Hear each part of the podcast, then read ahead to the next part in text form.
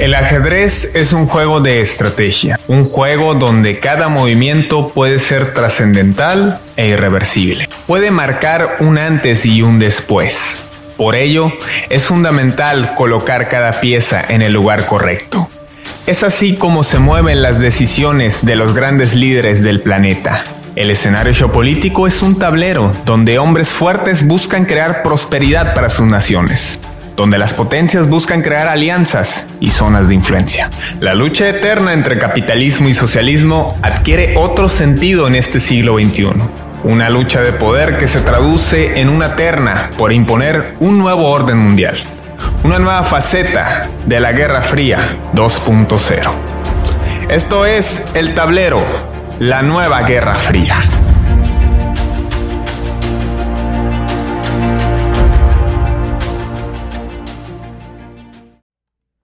¿Qué tal queridos amigos? Bienvenidos a esto que se llama el tablero. Y bueno, hoy, a una semana de las elecciones, tenemos que hablar de si Morena va a conseguir la mayoría en el Congreso, si están atentando contra la democracia, si The Economist tiene razón, si López Obrador se va a querer reelegir, si va a haber una revocación de mandato en el 22. Armando, gracias por estar aquí, como siempre, acompañados. ¿Están atentando contra la democracia, hermano? es interesante ver cómo esta narrativa por parte de varias eh, casas publicadoras... Eh, eh, primero se saluda, ¿eh? ¿Qué pasó? Buenas tardes, Fidel, y saludos a toda nuestra audiencia. Y pues como tú mencionas, el día de hoy vamos a analizar las perspectivas que se, se, encuentran por fuera del país respecto al gobierno federal que actualmente tenemos. Es interesante ver cómo algunas casas publicadoras pues tienen su cierta narrativa muy bien enfocada y como población aquí en México, sin conocer el contexto de estas mismas casas publicadoras, en el caso de Grupo Pearsons con The Economist o Financial Times, pues desconocen totalmente el contexto. desconocen totalmente, la banca Roche en el 50%, es la realidad de las cosas. Los Roche. Entonces los Roche, los de la banca que me extraña, yo pensé que eran amigos de Larry Finn, de BlackRock, este gigabanco que controla pues el 60% del PIB mundial, imagínense. Eh, es bastante extraño que suceda esto. Pero bueno, hablando al, concreto, al concreto, al contexto local de las elecciones en México, qué va a pasar, esos partidos de oposición, los del PRIAN, los de ahora Movimiento Ciudadano, pues habrá que hacer muchas preguntas. Y es interesante ver el contexto de 2021 a 2018. Es decir, hay que entender por qué ganó López Obrador para este punto de 2021. Y bueno, ahora en 2006 es un, eh, fue un, un, contexto completamente diferente y para eso tenemos a Mario Rodríguez, este comunicólogo, que en 2016, mientras nosotros nos estamos peleando por los pasos, pues él ya era un adulto y votó por primera vez ante lo que decía un peligro para México. ¿No es así, Mario? Dios santo, Dios santo.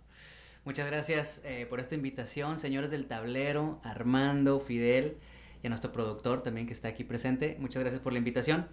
Eh, sí, efectivamente, Fidel, fíjate, en unas pláticas anteriores donde estuvimos comentando sobre este tema, el 2006, hace 15 años, para ponernos en contexto, hace 15 años que sucedió las elecciones donde AMLO... El el supuesto fraude, ese fue uno de los, de los... El plantón en Reforma. El plantón en Reforma, que fue casi, casi como las fiestas del sol, ¿no? Para muchos de aquí de campamento. un, campamento. Un campamento. Las fiestas del sol de aquí en Mexicali para algunos. Y eh, la guerra sucia, la guerra sucia que, que, me tocó vivir a mí a mis 18 años y a muchos eh, jóvenes en aquel tiempo, hace 15 años. Yo con 18 años entro a una política de una manera yo puedo decir errónea, nos politizamos en aquel tiempo a través del marketing político. Ahorita lo mencionaste o lo hemos mencionado, el impacto mediático que había en el 2006, ¿no? Con las campañas, las campañas negras, ¿no? La guerra sucia entre Felipe Calderón y pues todo este equipo de No votes por otra crisis. Exactamente. Y desde entonces tenemos el mismo discurso, ¿no? Que somos Venezuela y nos vamos a convertir en esto y que vamos a hacer aquello. Entonces, eh, en ese momento nosotros teníamos una mirada hacia la política de los buenos y los malos. Y de aquí, o sea, de ese punto de 2006 hasta donde, los, hacia, hasta donde estamos ahora, sí igual de polarizado. ¿Por qué? Porque eso es lo que... Yo más polarizado, ¿no? me, parece que lo que comenta Armando de las redes sociales es crucial. O sea, el poder de influencia de que han adquirido las redes sociales ha hecho que esa polarización suba a niveles exagerados. Y están las redes sociales y todavía está esta visión lineal de buenos y malos que es totalmente antiobjetivo en determinar las situaciones actuales en la política. O sea, ¿cómo quieres plantear que ellos son buenos y que ellos son malos y realmente dividir a la población? ¿Y qué es lo que pasa cuando la gente tiene esta narrativa y les pones de que López Obrador está teniendo ese tipo de proyectos de infraestructura, de soberanía, de soberanía energética? Y por el otro lado ven que un diputado de Morena está haciendo, no sé, algún desmadre o algo, un TikTok. o un mal comentario, y ya destruyen totalmente la narrativa. Que, esa red social, caray, vino a ridiculizar más la política. ¿eh? No, y como dice Armando, o sea, hay una línea, y esa línea también está muy marcada. Bueno, hay algo, yo puedo decirles, algo en lo que sí se, en lo que sí se pusieron de acuerdo todos los políticos, ¿no? Estamos ah, hablando... ¿en qué?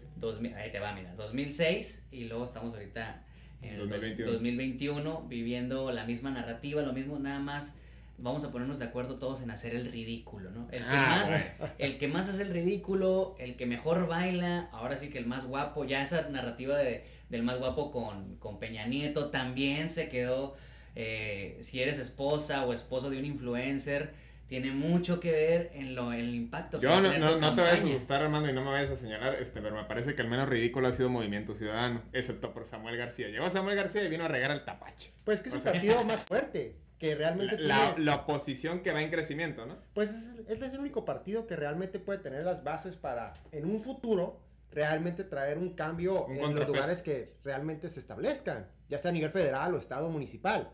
Es la realidad de las cosas, porque los demás partidos, pues ¿Cómo puede ser que aquí en Mexicali vemos que la dirigente del que la dirigente de que quiere lanzarse como gobernadora está aplaudiéndole por el apoyo que le da al presidente nacional del PRI? Eso hace dos años hubiera sido imaginable. O sea, rogando No, bueno, como, inimaginable sería que el PRD y el PAN fueran en alianza.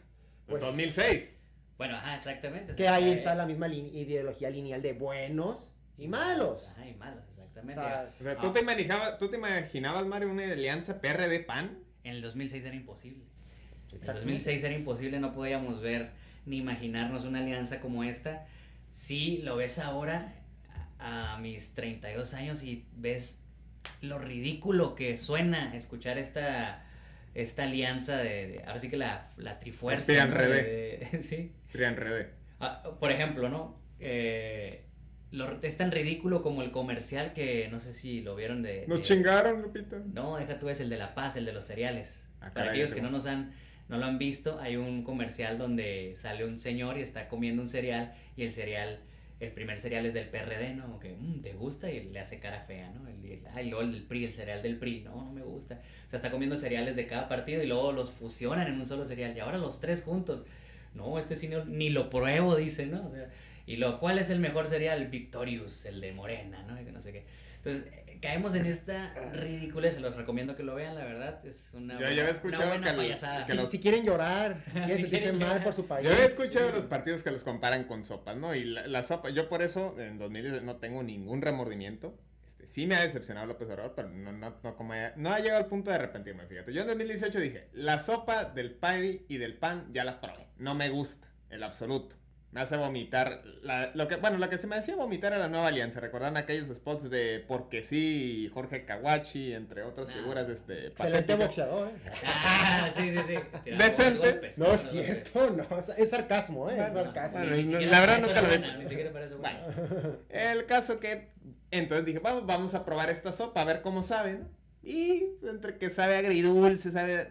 Bueno, a ver, volvamos a 2006 la sopa que había, era la sopa del pan y la sopa del PRD, no había más. Exacto. Fíjate, 2006, ¿qué pasa? Bueno, estaba Roberto Madrazo, ¿no? Pero, no cuenta. Ya, ya el PRI, ya... Eso no contaba. ¿El que financiaba Latinos? Ya era el sí, exactamente. ya era el dinosaurio, era el dinosaurio, ya estábamos en esa parte. Yo, en 2006, pues vivimos esa, esa elección, ¿y qué pasa? El fraude, ¿no? Tenemos ese... de ahí se planta la semilla de que vamos a confiar en el Mesías, porque aquel, aquel se convirtió en un mártir, ¿no? por, el fraude. El mártir de la democracia. El mártir de la democracia López Obrador. Entonces todos nosotros, pues ya hartos del el supuesto cambio con el PAN, porque veníamos de Fox y traíamos todo ese eh, trago amargo de que salió... la otra sopa no, no, no estuvo tan buena. Sí, pues te acuerdas que, bueno, yo lo comenté con ustedes, que fue tan mediático todo lo que estaba sucediendo que hasta salió en otro rollo. O sea, cuando eh, fraude. Que, que, era como el Jimmy Kimmel, ¿no? Ajá, como Jimmy Kimmel. Y, y ahí interrumpieron todos los, a lo que les dirían ahorita chairos, ¿no? Pero pues, bueno, o López Obradoristas, ¿no? Que estaban así como que, hey, esto, queremos el cambio, queremos que se, se respete.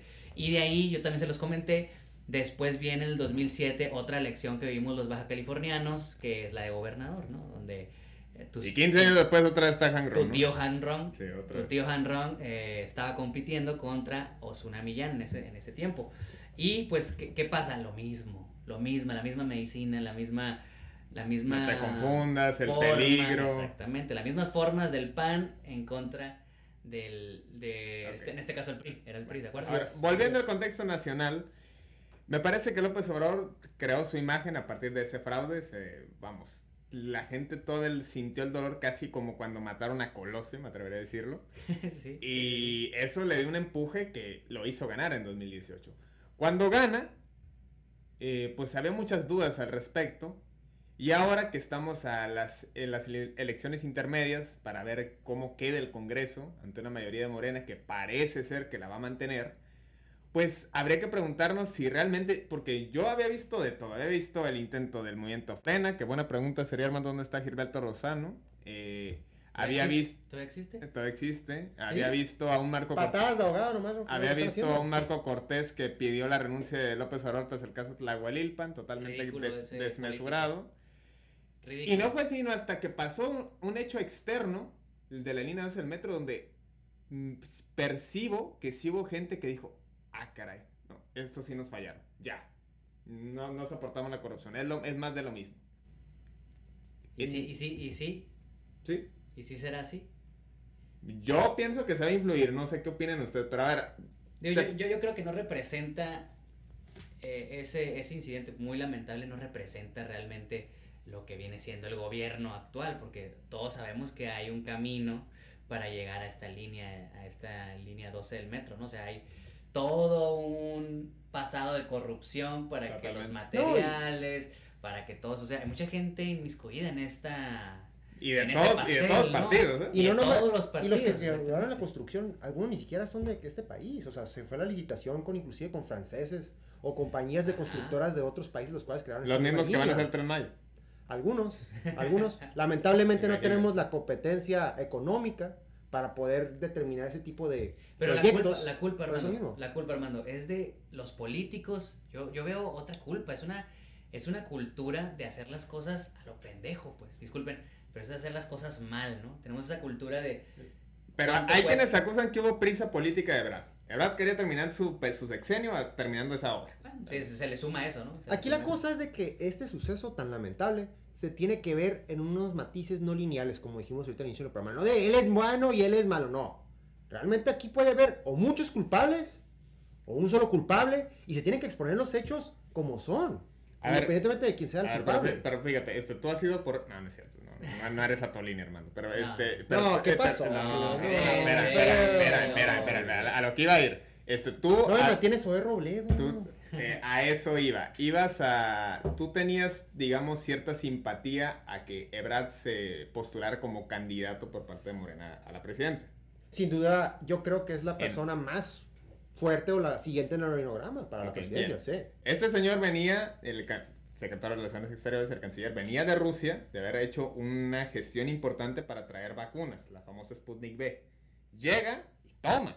O sea, apenas se acaba de dejar del avión y le cae esto de la línea 2 del metro. Recordemos que él había sido jefe de gobierno del Distrito Federal en ese entonces, del 2006 al 2012. Y bueno, pues fue un golpe muy duro para sus posibles este, aspiraciones. Pero ya pasó la moda también. Aquí la cosa es de que ni siquiera los sucesos, o más bien la agenda por parte de la Secretaría de Relaciones Exteriores, ni siquiera es expuesta por los medios nacionales. O sea, para saber lo que está haciendo nuestro canciller, tenemos que ver medios de otro país. Literal, medios estatales de Rusia o otros medios internacionales para saber qué es lo que está haciendo. O meterte a la página del gobierno mexicano para saber lo que está pasando, porque si no, aquí te exponen lo que es lo más amarillista. Ah, pero si ven The Economist, ahí sí, ahí sí se fijan en lo internacional, ¿verdad? ¿Cómo? Si ven la portada de Economist, ahí sí se fijan. No, la, la verdad yo ah, creo que el grupo Pearsons en estos días rompió récord de suscripciones aquí en México, ¿eh? O sea, Porque creo que la gente que compartió y que analizó y que se sintió inspirado por esta portada, pues obviamente para leer, o sea, uno que le, que habla, lo que argumenta es porque lo leyó. Ni la leyeron algunos. O sea, literalmente. Van, para, al Sambors a regular. ¿Tú vas al Sambors a Para leer el artículo ocupas suscribirte. Así es fácil. ¿Cuánta gente se suscribió para leer el artículo? Quiero preguntar. No, ¿cuánta, cuánta gente se pasó su opinión en eso y ni siquiera van al Sambors o se creen, o por leer la revista ya creen que saben o son expertos Ahora, patrocinan los Sambors. Ahora, Sambors ni siquiera vende la revista, así está la cosa. O sea. No hay patrocinio, no hay patrocinio aquí. no, tablero. Un, saludo a Carlos. no, o sea, realmente es interesante ver cómo porque una revista tiene un nombre internacional o acá un nombre ah es, eh, es, una revista americana o de Europa es inglés. y ya le hacen caso exactamente o sea estoy hablando con la narrativa de la gente que comparte eso pues ni siquiera sabe el trasfondo de quién está detrás de esa opinión. Qué es lo que puso cuando pues, cuando estaba Juan Guaidó en el 19 la portada de Economist Juan Guaidó lo pusieron como libertador el democrático. Qué es lo que pasó cuando se aprobó la reforma energética qué pusieron como portada México está alzándose porque está invirtiendo, están dejando entrar inversión Saving México en Times Y eso fue en Times también. ¿Por qué? Porque son los intereses de esas, de esas casas editoriales. Pero la gente aquí, nomás por simplemente tirar y tirar y tirar y tirar al gobierno federal, pues realmente no analiza. No, ni siquiera lo supieron aprovechar. ¿No? O sea, no, no es como que hubo, le supieron dar la narrativa adecuada de los medios para decir López Obrador no está hundiendo. Ni para eso son buenos. Porque los medios opositores ni siquiera conocen o leen esa revista, es la realidad de las cosas. O sea, ¿en eso basan en su análisis en esta revista? ¿Te dieras cuenta? La verdad, no conocen de las materias, no saben, no saben de lo que hablan. O sea, yo no me imagino un líder opositor, eh, periodista. Y, López Obrador, pues de échenme tierra, ¿no? O sea, él celebrando y haciendo, jugando su partido, ¿no? Que es este de portada, ¿cómo dijo? Hasta portada chayotera, portada mugrosa, ¿cómo dijo? Salí bien en la foto casi. Salí, salí, patriótico en la foto. No, pues qué, importante soy, ¿no? Hasta, fíjate, la, la, la portada es tan, tan... Tendenciosa, tan... tan amarillista en el sentido de que casi, casi con los cuadros de atrás, no, no se fijan como que los cuadritos de atrás de, de, la foto, hasta casi están formando la suástica, ¿no? Ahí con, de, de, de nazi, ¿no? Y casi, casi. Y es lo que yo digo, esto es tan rojo y los soldados así... Eh, y aquí lo que vamos a hacer énfasis... así como tú dices que realmente demuestran un presidente como si fuera la portada de una película de Michael Bay, de un dictador, o algo así es lo que parece. Aquí lo interesante es ver es de que la portada de la revista del Economist de Latinoamérica fue el que puso esa foto de López Obrador. Y la revista Economist la misma semana en Europa puso la portada de la bandera palestina y la bandera israelí. Y en una esquinita, en una esquinita muy mínima puso AMLO. Porque es un peligro para la democracia. Oh, no, o sea, se, vale tener ediciones diferentes. Es que no hay. Te la aceptaría Foreign Affairs, que tiene Foreign Affairs Latinoamérica y Estados Unidos. Pero, ajá, Forbes. Pero The Economist es. Bueno, para, para, no irnos tan chairos, vámonos a los hechos. Armando, ahora sí, hablando de hechos. El hecho de su postura radical hacia el INE, señalando que el INE es, un trance, que el INE se ha promovido corrupción, hmm. el hecho del el caso del, de la Suprema Corte de Justicia donde renovaron al juez mayor, esos son elementos para pensar que sí hay cierto, no peligro, pero que hay riesgo del juego democrático del equilibrio de poderes. Aquí tenemos que analizar por lo que está pasando. Y sí es cierto eso. Son cosas, son las críticas, son ciertas. Los señalamientos hacia líneas son ciertos.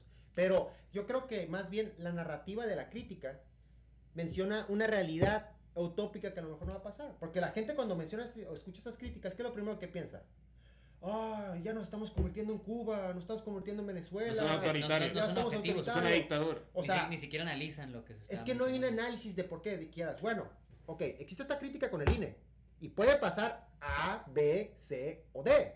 No, realmente ponen la crítica, la ponen en gigante y señalan que es una persona la cual tiene tendencia nacionalista, eh, que no quiere llevarse bien con nadie y por ende que nos estamos convirtiendo en Venezuela. O sea, mejor en ese caso, mejor me pongo a ver una película, leer un libro de ficción. No, pero, pero volviendo a la pregunta, o sea, ¿sí te parece que es preocupante esa postura de Celina y lo, deja tú la postura de Celina, lo de la, lo, Suprema Corte de Justicia? Mira, hablando, hablando en un plano geopolítico, realmente si López Obrador toma una acción así fuerte contra una institución, ya sea el INE o la Suprema Corte de Justicia, si el golpismo por parte de las transnacionales ha sido fuerte con, con, con México, con esta, con esta portada que acabamos de ver, ahora López Obrador no creo que sea lo suficientemente tonto para dar un golpe de ese tipo porque ahora sí ya realmente ya lo vería como una intervención o que, como lo hemos visto en otros países, hagan mártir a alguien, salvador de la democracia y, y quieran salvarlo. ¿De Walter?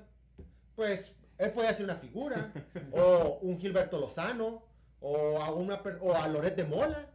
Es lo que podría pasar. Lo que pasó con Navalny en Rusia, lo que pasó con Guaidó en Venezuela, lo que está pasando ahorita con este periodista de 26 años de Bielorrusia, que unos meses antes estaba en el Departamento de Estado en Estados Unidos y subiendo sus redes sociales que era el mejor día de su vida. O sea, ahí pones en contexto que realmente no son salvadores o patriotas o nada de eso, sino simplemente son personas que requieren o representan pues los intereses de un tercero que no son así, que no se favor a nuestra nación. Es la realidad de las cosas. Volviendo al tema, ah, ¿qué diferencias significativas ves? No lo haría. Bueno, ¿qué diferencias ves tú de López Obrador de 2006 a López Obrador actual que tenemos como presidente? El candidato del presidente, porque siempre con Trump pasó, con el que presidente que me digan, siempre hay una diferencia cuando ya llegan a su puesto. Pues el contexto es totalmente diferente. ¿Y por qué? Porque no es lo mismo las problemáticas que teníamos en 2006. Oye, ya, ya el autoritario eres tú, dije, dije Mario, dale chance. está interesante, está interesante. si quieres terminar tu, tu argumento. Simplemente son, son intereses diferentes y son necesidades diferentes. Lo voy a poner así en contexto. Ah, no, sí, sí, sí, continúa, continúa. Y o sea, son intereses, son intereses diferentes y sobre todo no la misma población que teníamos en 2006. Ahora tenemos una población la cual está exigiendo diferentes narrativas, diferentes apoyos a sus diferentes sectores. Tenemos a una población la cual no nomás se enfoca en estar en contra de la corrupción, sino quiere que todos sus grupos eh, ideológicos pues tengan una, una voz o una representación y un apoyo solidario por parte del gobierno. Hablando sobre los colectivos feministas, los colectivos LGBT, los cuales pues se encuentran muy fuertes, los de los eh, eh, que están a favor de los animales.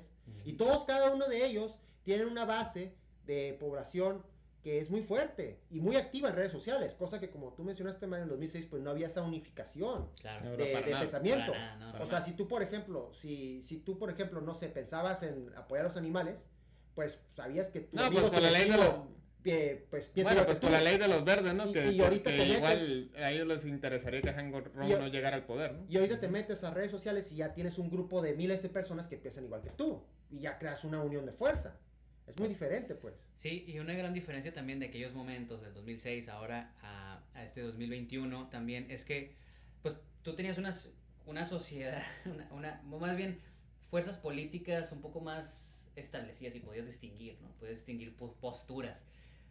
En este momento no puedes distinguir ninguna postura. hay de todo. Hay de todo. Es, es, un, campechón. Y, no sé, ustedes me responderán que son más letrados en, en la cuestión política no sé si esto tiene que ver con... No, ¿cómo crees? Es algo y me llaman Chairo.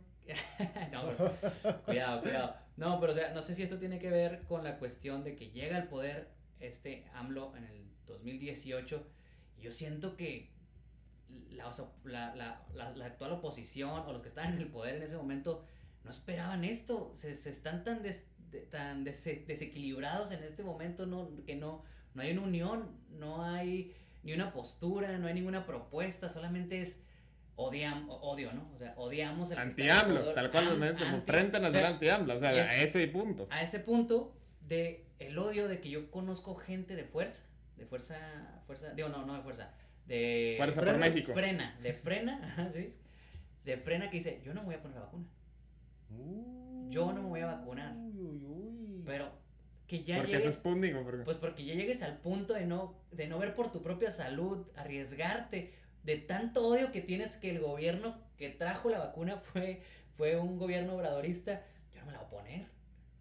O sea, tan, tan, tan, a tal, a tal extremo hemos llegado, ¿sí me explico? No es sano lo que estamos viviendo. Y no estoy diciendo que en el 2006 teníamos algo más sano, por supuesto que no, sino que vamos de mal en peor. Más relajado.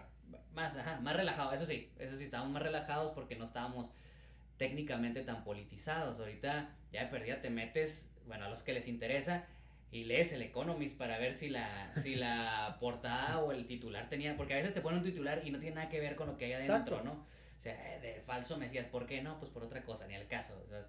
a lo que voy es de que ese, ese sentido de, de, de análisis que la, la, la, sociedad en este momento estamos teniendo como clase media, baja, baja, media, alta, no sé, clase media, clase medieros que somos nosotros, pues estamos analizando mejor la propuesta, ¿no? Y estamos buscando los medios de información que no existen, que no existen porque hay, hay un medio que, que, acabo de descubrir. Proyecto Juárez. El, no, no, no, hay un, hay un medio que acabo Un hombre tan patriota le dije. Miren, déjenme, déjenme les comento este medio porque me metí, se llama Saber Votar. Es un medio... Ah. Es un medio... Saber Votar. Según esto, pues, este, no es, eh, no, no, es de pues ningún de entrada, De entrada me, me, me, me, llama la atención que esté de morado y azul. ¿eh? Digo, los invito para que se metan a la página, porque es saber votar y, y ves ves los, los perfiles, ¿no? Y en qué cumplen y en qué no cumplen, ¿no? Y ahí está. ¿Qué quieren, qué no quieren? Ahí, ajá, a puros taches a marinas está muy... Sí, digo, hay que analizar, hay que analizar. Este sería un buen tema de, de, de, análisis que podrían ustedes poner en un episodio, porque esto está avalado por el INE. Este, esta página está haciendo que, ah, sí, flechita, sí, eh, pueden, pueden ustedes opinar y meterse aquí para analizar a los, a los, eh, candidatos. a los candidatos, ¿no? Entonces tenemos, tenemos esa parte donde ya una página nos tiene que enseñar con tachitas y con flechitas quién sí y quién no, y tú tomas la decisión. ¿sí Exactamente, te ponen ya una narrativa. No, bueno, pues, no, tú sabes, tú, y, y, pues, esto va, y esto Facebook andaba por ahí, ¿eh? Fidel, ahí te va, Fidel, ahí te va invito a todos los que están ahorita en, sus partidos. A, PRD, PAN, PRI, Morena. MC. Si sabes las bases de tu partido. Si, sabes lo que, están lo que están proponiendo de base. ¿Cuál es el discurso para que exista el partido? Los invito a que te Pregúntale a alguien y no van a saber. No, bueno, la, la, pregunta es para los partidos de nueva creación. Somos jóvenes. No. Y, y, a ver, luego. No, no, es, es, no, pero esa pregunta habría que hacérsela a los que acaban de tener el partido, ¿no? Que Calderón a estar muy enojado porque no le dieron el, el registro México Libre. Pero fuerza por México. Yo, yo, ni sé quién no es el candidato por fuerza. No, ni no sé quién sabe. es el candidato. O sea, santo Dios mío, millones de pesos. Te apuesto que, sabe más alguien que. Redes sociales progresistas. Se informa a alguien que está ahorita en la calle dándote un volante. No sabe, no sabe ni qué representa. Es que mira, tú estás, acabas de tocar un punto muy importante, Mario. Y es el que un sitio o una, sea lo que sea, una imagen, un meme, lo que sea, ya te autoimplanta la narrativa que quiere. Quita de lado el análisis, la lectura de la persona y te lo pone. Es muy interesante ver cómo ahorita en la actualidad los memes que ponen en diferentes páginas que están a favor de ciertos partidos de que ponen, ah, es que si el Chairo supiera leer inglés, saber inglés, eh, supiera lo que se enojaría. O sea, ¿qué es lo que está poniendo? Indirectamente está dividiendo más la sociedad. Ah, pero la, culpa es del presidente. O, que la, o sea, que divide es el presidente, ¿no? Ok. o que la gente que pues ha tenido la oportunidad de estudiar inglés, o que la gente que pues ha tenido cierta educación, pues marginizar más a la otra población y sentirse superiores o creerse personas cultas por compartir eso. Sí. Es la realidad de las cosas. Ahora, ¿tú cómo vas a votar por un panista, panista, perreísta, priista? Si los tres partidos traen una base de construcción, o sea, no, bueno, ¿dónde a, se construyó el PAN? A mí, a mí mira, más allá del pasado, a mí lo que me sorprende es la, esta consigna. El grupo que se alió para la destrucción de Morena. ¿Qué es eso? A ver, ¿cuál destrucción? Es lo que quiero saber. O sea, puedes decir que Morena es un movimiento que no tiene base, puedes decir que López Obrador no, no apoya a los, em, a los emprendedores, de acuerdo. pero ¿cuál, destrucción? si nos vamos por una bueno, tú eres, tú eres, microempresario y tú no has recibido ningún apoyo del gobierno en esta pandemia. Ahora, vamos a decir algo. Si tienes activado tu RFC, tú puedes ir ahorita y te dan un crédito de 50 mil pesos. Y no lo sé porque lo leí, y no lo sé porque lo leí en un medio sino porque lo publican los, los mismos portales del gobierno. Acá ya le gustó, ¿eh? eh pues es, lo que es, es, lo que digo, pues, lo que está lo que está lo que estaba mencionando anteriormente. O sea, realmente te tienes que enterar de lo que está pasando en este país o de las propuestas o de la actividad o de la agenda del gobierno de otros lados o realmente leer del mismo sitio. Porque si no, no me imagino a López Dóriga compartiendo esa noticia. o a Pedro Félix de Con, aquí, verdad. Aquí, aquí, muchos dicen, o latinos. me, me, voy a regresar al contexto de lo que dice Fidel. Somos la alianza que va a destruir, ¿no? O sea, marketing. Es marketing. Simplemente es marketing. Pero ahora yo, que les, va a contra ahora yo les pregunto, ¿estos tres partidos coinciden en sus ideologías y en su construcción? no, pues están llamando al voto útil. En su fundación. Al voto útil. O sea, la onda es sacar a Morena. Y, y también de esta alianza. Y ahora también hay que hablar de las ONGs. Las ONGs disfrazadas de partidos. Porque este movimiento de sí va por México, sí, el de Krause, el de Coparmex, el de Castañeda, el, sí, el de Camín. Castañeda, Aguilar Camín, ya lo dijeron. O sea, en 2024 la que por cierto estaban en contra de la revocación de mandato, ah, pero ahora sí quieren sacar a López Obrador en el 2022 para la revocación de mandato. O sea, es así. Están llamando al voto útil para sacarlo. No me importa cómo ni quién gane que, que salga. Estas elecciones quieren que pierda Morena La mayoría para que los legisladores voten en contra del presupuesto del gobierno federal. ¿Y qué pasa si tú controlas el presupuesto o le das tache a lo que está pidiendo el gobierno federal? Se paran los proyectos de infraestructura que está dando el gobierno federal. Cosa que pues ahí interviene lo que tú mencionaste, Fidel, las ONGs que están afiliadas a intereses de terceros fuera de nuestro país, Como que no les es- conviene como eso. Siempre es meternos la pata, pues. nosotros. Exactamente, porque unos están ganando. Es más, o sea, que tenemos una población tan desinformada que realmente, por ejemplo, los esfuerzos de, de Castañeda Goodman o de Enrique Krause de escribir en New York Times, que literalmente expusieron, métete a Estados Unidos porque aquí está haciendo una dictadura. La gente ni se dio cuenta de eso, porque, o sea, ni siquiera está tan polarizada la, la, la No, que se información. sin- si sintiera una dictadura, o sea, es un, un saludo a nuestros amigos venezolanos que tenemos por ahí que nos escuchan, es una falta de respeto. Totalmente. Entonces sí habría razones de peso y se reflejaría en la gente para entonces sí estar pidiendo auxilio y buscar un exilio. Claro. Pero no es así, es una sobredimensión, es una exageración desmesurada. Es una exageración la cual requiere que una persona que realmente ni siquiera conozca su panorama actual, político, social y económico llegue a esa conclusión. Tú, tú, Armando, eres, eres eh, abogado, ¿verdad? Así es. Eh, sabes de leyes. Em, a mí me gustaría saber si es legal y si, y si no y si sí lo es, debería ser, debería ser ilegal las alianzas. Ese tipo de alianzas.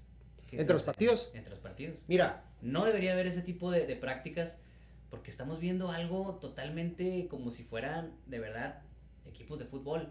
Es más, ni siquiera deberías, debe- deberías proponer una, una ley donde no, ya basta, los, se van a acabar los colores. Se van a acabar los colores de, de- de- yo no sé si del arco iris para tu partido porque ya no saben ni qué color ponerle. O sea, entonces, eh, no sé, como en Estados Unidos me estoy basando en una forma bipartidista. pues, Totalmente. más que nada, los colores del partido son los mismos del, de la bandera y ya se acabó, punto. Sí.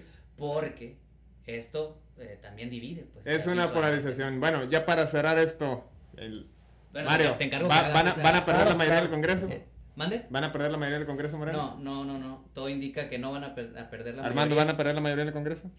La realidad es que no, porque no han sabido unificarse y sobre todo no han podido ser objetivos porque siguen con este mismo lineamiento que hay Totalmente. buenos y malos. Y está mal eso, no hay análisis. Y no vas a poder avanzar así. Ahí lo tienen, queridos amigos.